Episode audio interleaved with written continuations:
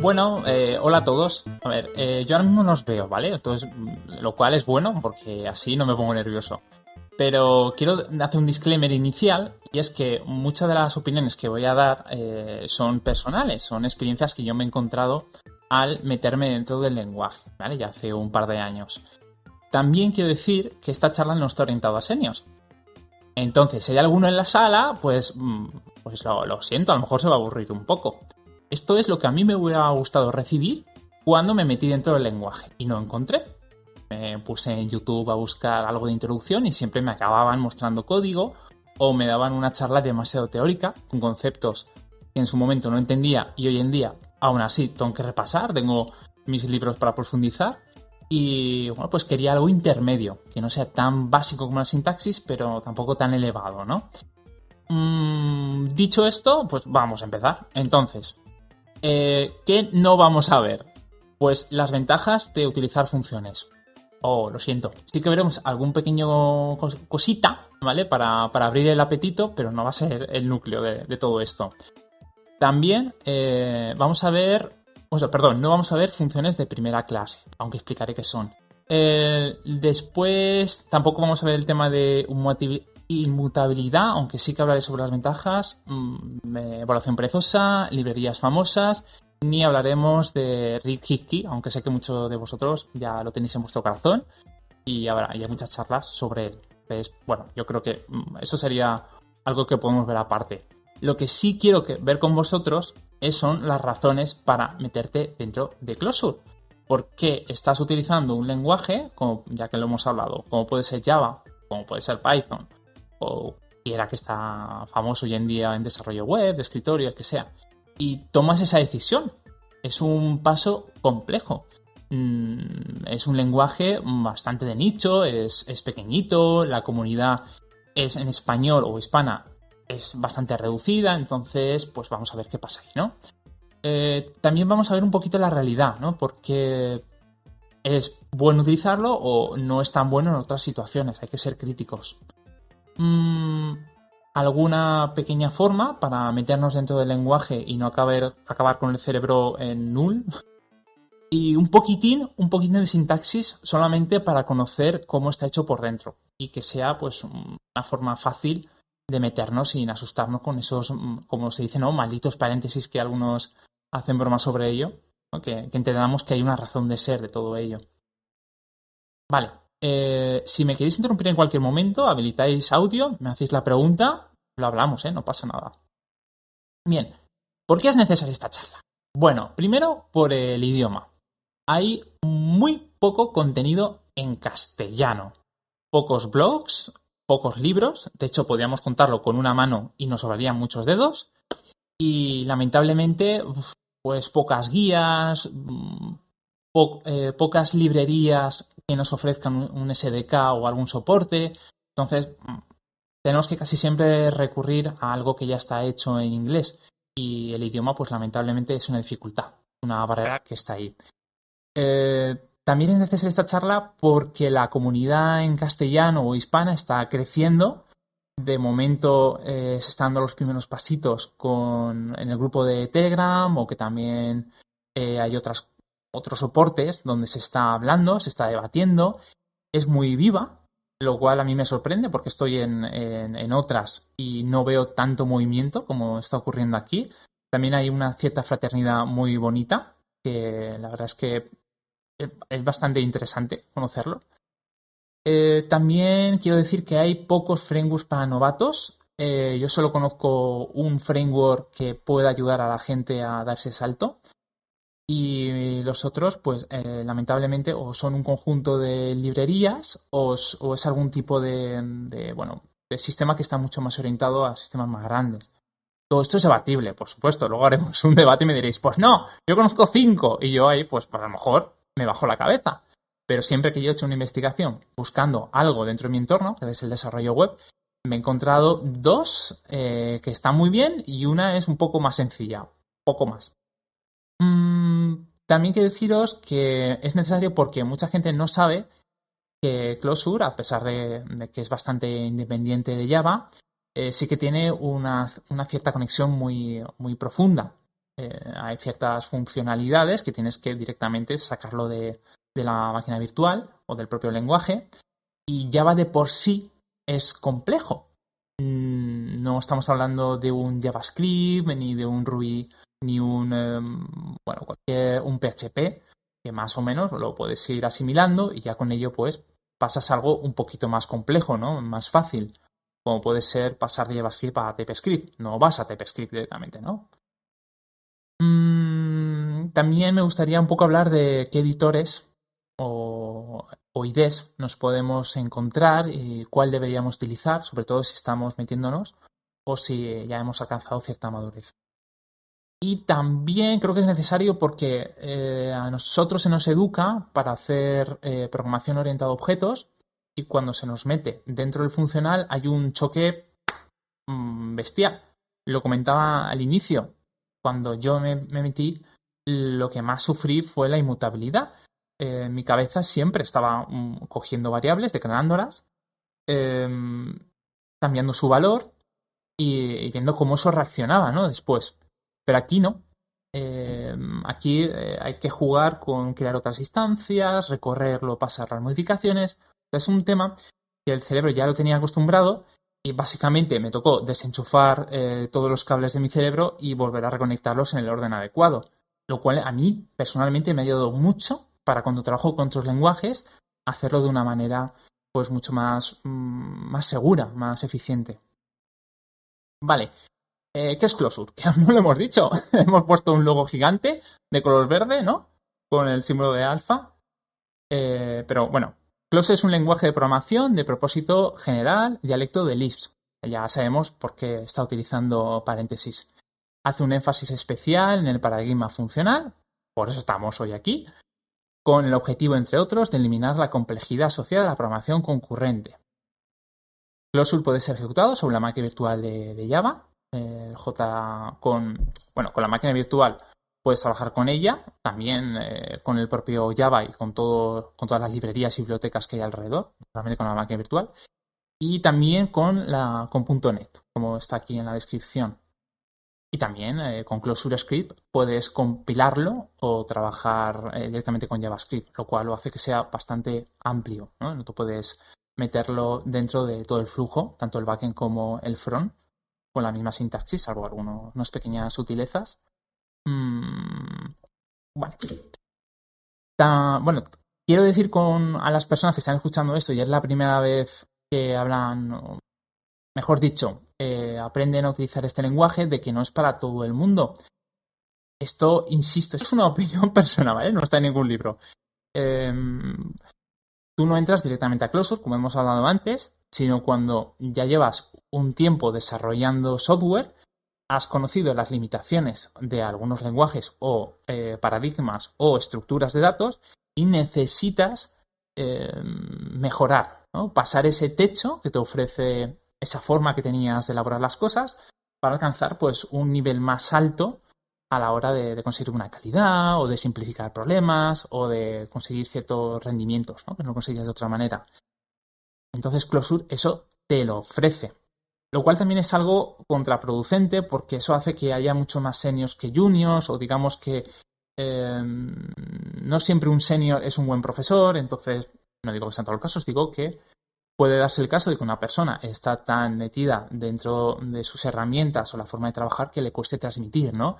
El rebajarse a cómo estará pensando una persona que se está metiendo en el lenguaje. Vale. Primero, antes de nada, ¿Por qué estás aquí? ¿Porque quieres mejorar como programador? ¿Porque sabes Java? ¿No te gusta? Mm, ¿Has visto cómo está Kotlin? ¿Has visto cómo es escala? Y has dicho, mira, no me gusta nada de esto. Quiero algo diferente. Mm, porque has estado utilizando Lisp o me da igual cualquier eh, dialecto y decides irte a algo moderno, algo que se está utilizando en la actualidad, eh, porque quieres meterte en los beneficios de la programación funcional, ya has estado debatiéndote, no sé meterme en Haskell, no sé si meterme en Closure, no sé si meterme directamente con él, y has tomado esta decisión, lo cual es, eh, si, si, es eso, te digo que has hecho muy bien, ¿eh? yendo por aquí. Mm, teniendo claro eso, nos marcamos unas metas, ¿no? Es, vale, vamos a alcanzar ese punto. Tampoco hace falta estresarse.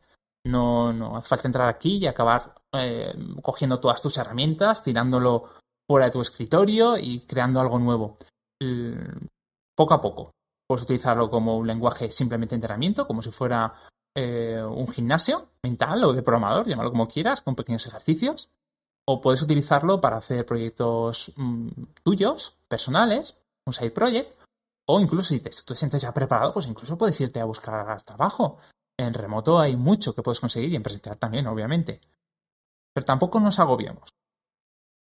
Vale, ¿cuáles son las ventajas de utilizar Closure?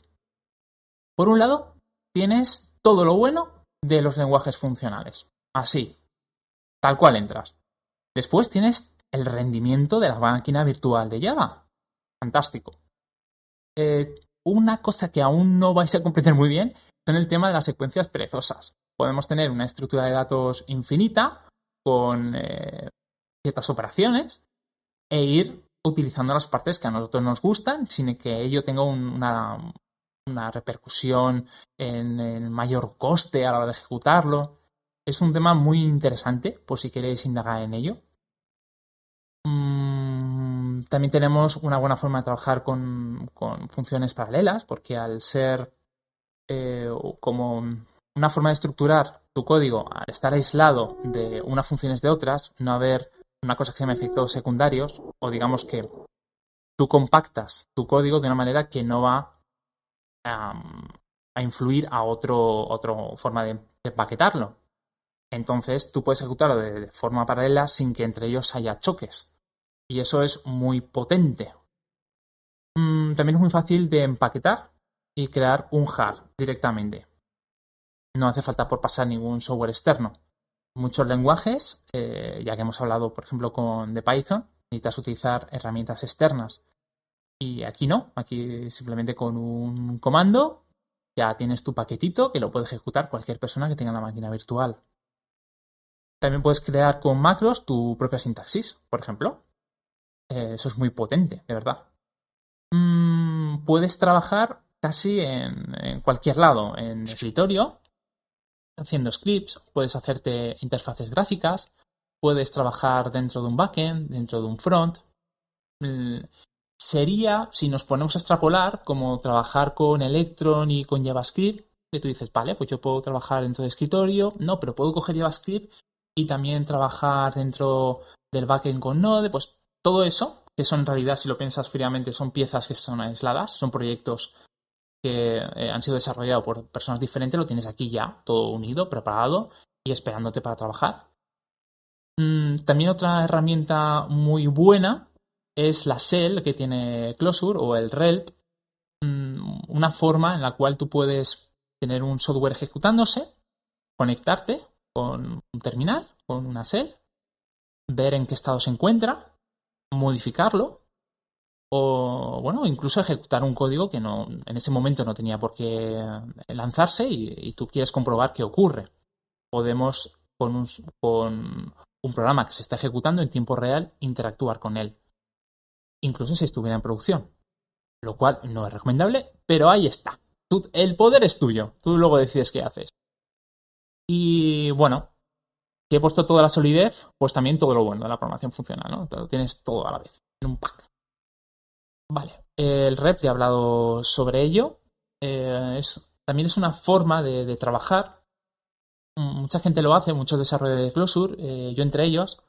Directamente voy probando mi, software, lo voy lanzando. Tú puedes tener en tu editor un espacio donde tú puedes ver el, la shell o el reflejo de lo que está ocurriendo en tu ejecución o incluso puedes coger fragmentos de código, lanzarlo para ver cómo se comporta y ver el resultado ¿no? en tiempo real. O incluso hay algunos editores que directamente al lado de, la función del propio código que estás escribiendo te muestra una previa de qué, pasaría si lo ejecutas. Y eso también te ayuda mucho al tema de autocompletar. Es, mm, es una herramienta mm, fantástica. Yo esto me encantaría que estuviera en, en todos sitios. Vale, y para ejecutarlo no hace falta tener un software súper avanzado. Es una vez tú tienes instalado Closure, CLJ, Enter y ya está. Ahí está esperándote. Así de minimalista es. Mm, una, cuando ya más o menos empiezas a hacer tus primeros scripts, unas funciones que más o menos trabajan como a ti te gustan, lo cual eh, puede llevarte un tiempo, porque las cosas eh, complejas pues requieren cierta práctica, cierta pegarte un poquito con el ordenador, ¿no? Hasta, hasta ver cómo eso tiene que funcionar, tema de la comprensión. Eh, empiezas a entender que hay ciertos conceptos que necesitas ver cómo funcionan por dentro para sacarle partido, para exprimir el jugo. Entre ellos son las funciones de primera clase. O tú puedes tener eh, una función que la puedes tratar como una variable, lo cual es muy cómodo porque eh, no sé si alguno aquí ha trabajado con, con Vue, eh, el framework para renderizar en JavaScript, en que hay unos temas que son los, los composers, que son como variables que en realidad son unas funciones. O dentro de, Python podemos encontrar los computed, pues básicamente es lo mismo. Eh, tú tienes una función que está totalmente aislada del código, en el sentido de que una vez tú lo ejecutas no vas a alterar, no vas a, a, a sobreescribir estados o otras variables de otras funciones y tú directamente puedes meterlo dentro de una variable que puedes ejecutarlo, puedes enviárselo a otra función como argumento de entrada. Eh, le da mucha plasticidad al código, le, te permite atomizarlo de una manera magistral. También el tema de, las funciones puras está muy bien, bueno, es todo lo que estamos hablando, sobre cómo aislar y que no haya efectos secundarios el tema de recursividad. Eh, podemos tener funciones que se invocan a sí mismas, lo cual es, muy cómodo porque te puedes evitar acabar en bucles infinitos o puedes em, intentar buscar un contenido para luego enseguida eh, terminar la función con el resultado que estás buscando. os podría poner varios ejemplos, ¿sí? ¿Alguien quiere decir algo? ¿No? ¿Que estoy escuchando un micro abierto? Bueno, el, tema de la recursividad, tú puedes utilizar, por ejemplo, un ejemplo muy tonto. Quieres conseguir un número aleatorio, ¿no? Que sea mayor que 5. ¿no? Pero tú coges una lista que vaya del 1 al 10. Entonces, ¿qué, haces ahí? Ejecutas la función una vez y si te da un resultado que no es ese, ¿qué haces? ¿no? Tienes que abortar. ¿O que tienes que hacer un bucle infinito hasta que lo tengas y luego hacer un break feo para romperlo? Pues podrías hacer recursividad. Pues, preguntas. O intentas obtener ese número, si no es adecuado, vuelves a invocarlo y así en un bucle hasta que tú lo tengas. Y en ese momento tú, lo devuelves. Y de una manera muy elegante, muy simple, lo tienes. El tema de la inmutabilidad, esto ya es... Em, imaginar que no nunca, nunca pudieras utilizar LED o, un bar dentro de JavaScript o todas las variables que declaréis dentro de Python, nunca la pudierais cambiar ese contenido. Pues estamos hablando de eso, básicamente. De limitar el número de, cambios que tú puedes efectuar sobre una variable, que aquí estamos hablando directamente de tener constantes, con el objetivo de, que tu código no tenga mm, cruces, que haya una función que modifique esa variable y machaque el funcionamiento correcto de otra. Esto, esto lo podemos hablar aparte. Yo creo que, de hecho, merece una charla. Propongo hacer otra en el futuro solamente hablando de esto y, me pongo voluntario para hablar de ello. También la evaluación perezosa es muy cómoda para eh, ahorrar recursos. Y por último, a mí lo que más me gusta del tema de la programación funcional y más tiempo dedicado es el tema del testing. Cómo simplificas todas esas tareas de una función, tú sabes qué le tienes que dar y más o menos sabes qué, vas a, esperar en la devolución. Entonces, si tú te preparas bien un test o varios tests, sabes de arriba abajo que esa función va a funcionar como a ti te gusta. Eso es algo que yo nunca he conseguido con objetos. Siempre había algo que me hacía que, algún, alguna condicional que se me escapaba. Vale, pero no todo es bueno. Entonces, por supuesto que no. Ojalá, ¿no? Como hemos hablado al principio, que no hay lenguaje perfecto. Primero, tiene pocas similitudes con la programación orientada a objetos, lo cual es una barrera bastante importante a la hora de meterte. Mm, en tu ordenador, en tu equipo, tu computadora, deberás instalar Java, César o JavaScript para ejecutarlo. eso es lo que hay, tenés algo externo. Mm, si no creas un ejecutable nativo, lo cual puedes hacerlo con cierta herramienta que puedes aprender más adelante, tu código directamente se ejecutará con Java, lo cual hará que en un inicio sea más lento. Que luego, se, una vez ejecutado, ya lo tienes ahí funcionando y no tienes ningún tipo de problema. Pero ese momento inicial, pues, es lo que hay. Vale, ya os he hablado de mucha teoría, pero vamos a meternos un poquito más en lo que es el, propio lenguaje. Mm, no quiero haceros grandes desarrollos de Closure en, unos minutos, pero al menos que tengáis, aquellas personas que no habéis tocado nunca este lenguaje, pues algunos conceptos mínimos de sintaxis. Entonces, primero, antes que nada, necesitáis instalarlo. Si tenéis Mac y Brew, pues nada, eh, Brew install, eh, Closure Tools Closure y ya está. Ya lo tenéis ahí de una manera súper sencilla. Si estáis utilizando Linux o una, distro como puede ser Ubuntu Debian, pues tan sencillo como apt install, closure y también lo tiene. Y si tienes Windows, yo aquí también propongo hacer otras diapositivas solo sobre el tema de la instalación. Porque yo no entiendo por qué es tan complejo.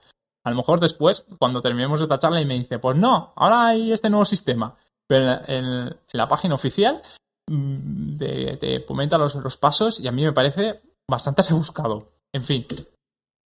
Editores. Necesitamos algo donde escribir nuestro código. Pues tenemos esta lista tan interesante. Eh, Emacs suele ser la, opción preferida eh, junto a Intel J IDEA, pero tenemos muchos más, como puede ser Visual Code o como tenemos Beam o NeoBeam, eh, Sublime Text, Atom, eh, Lightcode, que además está hecho también en, en Closure, si os tuvierais que meter hoy en día, eh, yo sin duda alguna diría que os fuerais a, Visual Studio Code o, o VS Code y utilizaréis la extensión que se está volviendo tan popular dentro de la comunidad que es Calva y no deja de, mejorar. ¿eh? Es, increíble todo lo que se está consiguiendo en este editor. Y ya cuando tuvierais un poquito más de experiencia, pues yo os animaría a meteros dentro de Emacs o de Emacs, como lo queramos llamar, mm, y junto a Space eh, Emacs o Space Max, como lo queráis decir también, eh, también tenemos ahí una relación perfecta, es un framework, está encima del editor y te permite de una manera muy sencilla, muy cómoda, tener todas las herramientas funcionando sin, sin apenas hacer nada, simplemente modificando un archivo de configuración. También os puedo decir que dentro de Sublime Text, a raíz, no sé si es de la versión 4, que ha salido hace poco, también eh, están haciendo cierto, cierta extensión que está mm, modernizando el, ecosistema ahí dentro. Bueno, como veis tenéis muchas opciones, ¿vale? No hace falta que vayáis directamente a Emacs. Vale. Mm, esta es la sintaxis. Tenemos unos paréntesis con unos argumentos. El, primero suele ser el nombre de la función y lo siguiente suele ser pues los argumentos o las variables que, le puedes ir dando. Tenemos aquí una operación, una suma, la primera línea. Lo tenemos que envolver en paréntesis. El más, el símbolo más es la función. Vamos a imaginar que, en realidad no es un símbolo más, sino es la palabra sumar. Pues sería sumar 1 y 3. Esto te daría 4. O podemos ver algo un poco más complejo, como eh, la línea donde yo estoy sumando los números de 0 a 9. ¿Cómo hago eso? El rango es una secuencia, supongo que perezosa, y tienes ahí los números del 0 al infinito. Pues de ahí tú le dices, vuelves con paréntesis, quiero coger, take 10, 10 elementos de rango lo que te ha devuelto es una lista del 0 al 9. Ya por último, utilizas un reduce. Quien no conozca la, función reduce, le invito a investigar sobre ella, subirte la mano con map y con filter para gestionar el tema de listas, array o tuplas, como lo, que estéis utilizando en ese momento.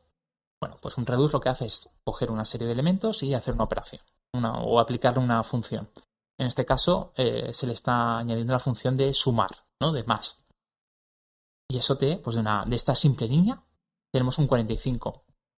Mm, no sé qué os parece a vosotros, para mí, para, mí me da una impresión de, de, ser un lenguaje muy elegante.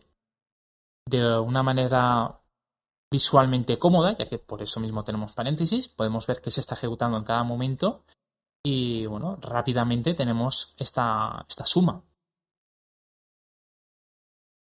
Las variables, o también podéis internamente eh, considerarlo como constantes, también va a ir en, en paréntesis.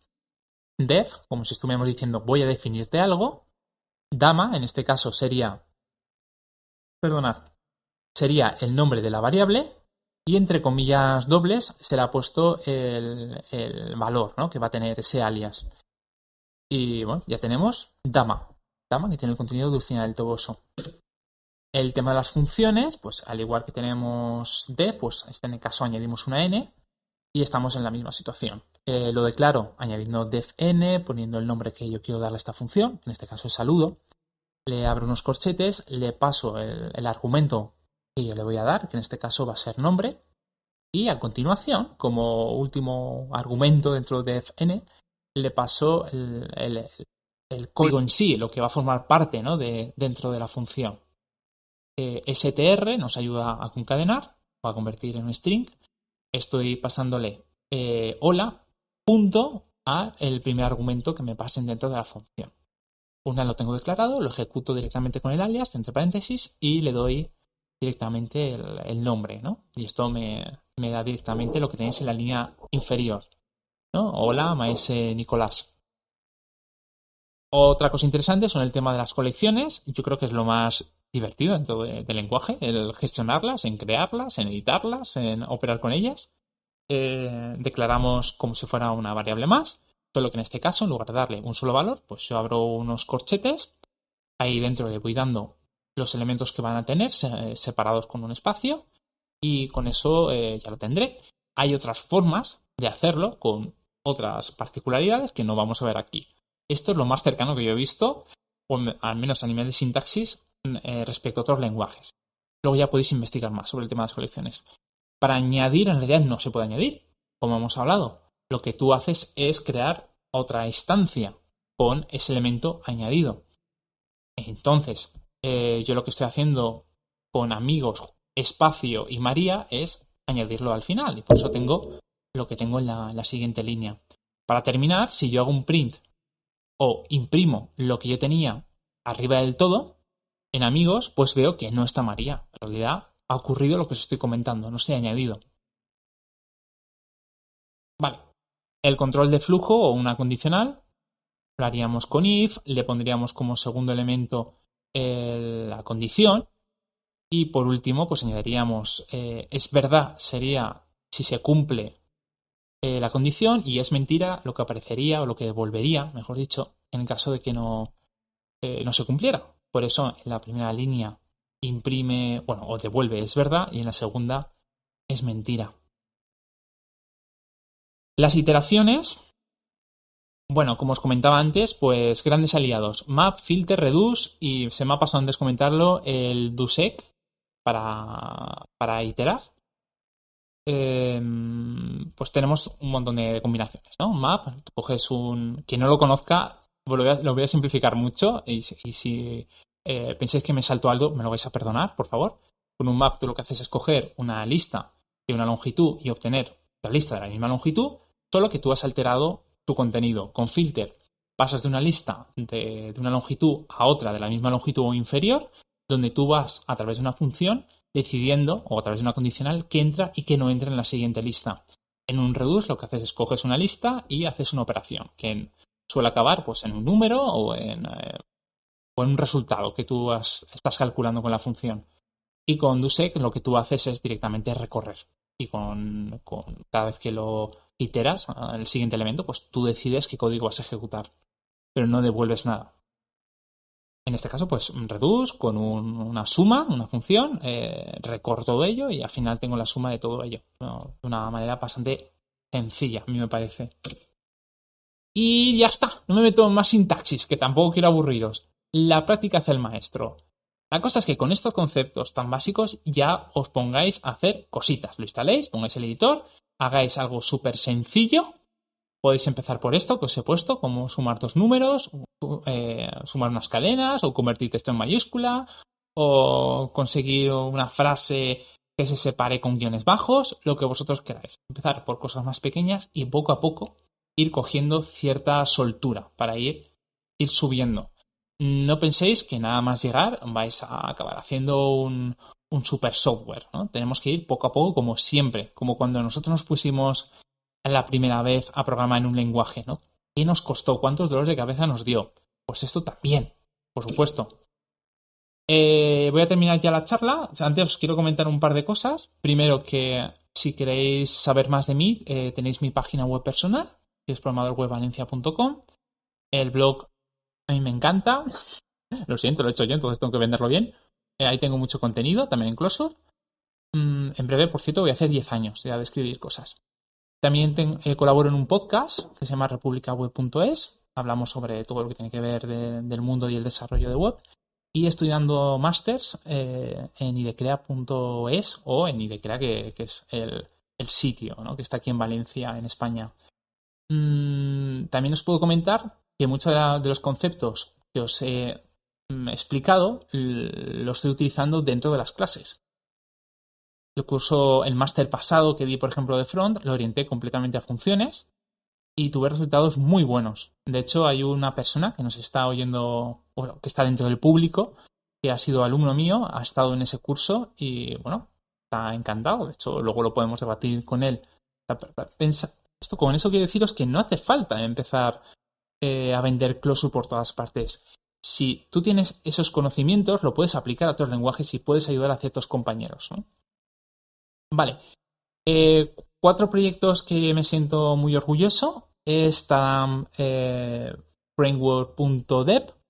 Es un framework, como pone ahí, de desarrollo web que he hecho pues, en mi tiempo libre y está a la disposición de cualquiera. El objetivo era llenar ese hueco que había entre una persona que quería meter dentro del desarrollo, pero que no sabía por qué librerías o, qué herramientas utilizar, pues hice un, bueno, vamos a llamarlo una herramienta para que rápidamente, como Flask dentro de, Python, pueda tener unos resultados. También estoy ahora mismo eh, junto a Valentina Rubane, que está haciendo las ilustraciones, eh, y Jesús, que me está ayudando con las correcciones. Estoy haciendo un libro con Closure de la Mancha. Eh, estáis invitados a ver la web y, a comprarlo si quisierais. Mm, también os puedo comentar que tengo un software que hace muy poquito eh, lo, he, sacado a la luz, que es RSS Paper. Es un generador. Bueno, espera, voy a enseñar imágenes. Este es el framework. que lo podéis ver en la web el resto de documentación. Este es el libro. es que tenía que haber empezado por aquí. Eh, nada, lo podéis comprar, la portada super maja y debajo escribo todos los capítulos que están, aunque voy a seguir desarrollándolo. Gracias, gracias, escucho de fondo aplausos. También está RS Paper, que es el género de sitios estáticos, que por cierto, el Hacktoberfest está teniendo relativo éxito, ya que me están añadiendo muchos temas. Eh, lo que hace es básicamente, tú tienes un, un YARN con eh, blogs que tú que quieres seguir, y esto automáticamente genera eh, un HTML que lo puedes subir a donde sea. De hecho, yo el mío propio lo tengo en GitHub Pages y lo consulto en, el móvil directamente. Además genera una PWA que me instalo directamente en mi móvil y tengo el icono. Em, y lo que más pasión me da y alegría fue este proyecto, eh, Closa. Me costó, como comentaba antes, un año realizarlo. Me costó porque tiene cuatro piezas esenciales. Es, para que os hagáis una idea, sería Discus, el, el software que se utiliza para tener comentarios dentro de un bloque estático, pero libre y en Closure, por supuesto. Por un lado tenemos el Closa Server, que sería el ejecutable. Oye, estos efectos me encantan. Sería el, propio Closure que estaría escuchando, que se conectaría con la base de datos y te serviría todo el contenido. Eh, luego tenemos eh, Una aplicación, una PWA, para tú poder consultar los comentarios. De hecho, os podría enseñar aquí en directo cómo me meto dentro. Tengo ahí el iconito que es una G. Me meto dentro. Se abre. Se cargan los comentarios y los tengo ahí, listos para consultar con el móvil. Eh, luego tengo el Static Integration, que es simplemente un código en JavaScript que podéis meter dentro de vuestro sitio para conectarlo con el server. Y por último, eh, no había nada en internet, lo juro, lo estoy buscando por todas partes. Hice un importador, también en Closure, para coger todos los comentarios de vuestros sitios en Discus y convertirlo en un JSON. que es compatible además con el, con el servidor. de una manera, mm, vamos, en unos segundos te llevas toda tu información. Vale, eh, aquí tenéis una previa de cómo se vería la integración de, comentarios. Y ya está, estoy en Twitter, arroba androsfenoyosa, en GitHub, en Tanrax, y esto se ha acabado. Muchas gracias.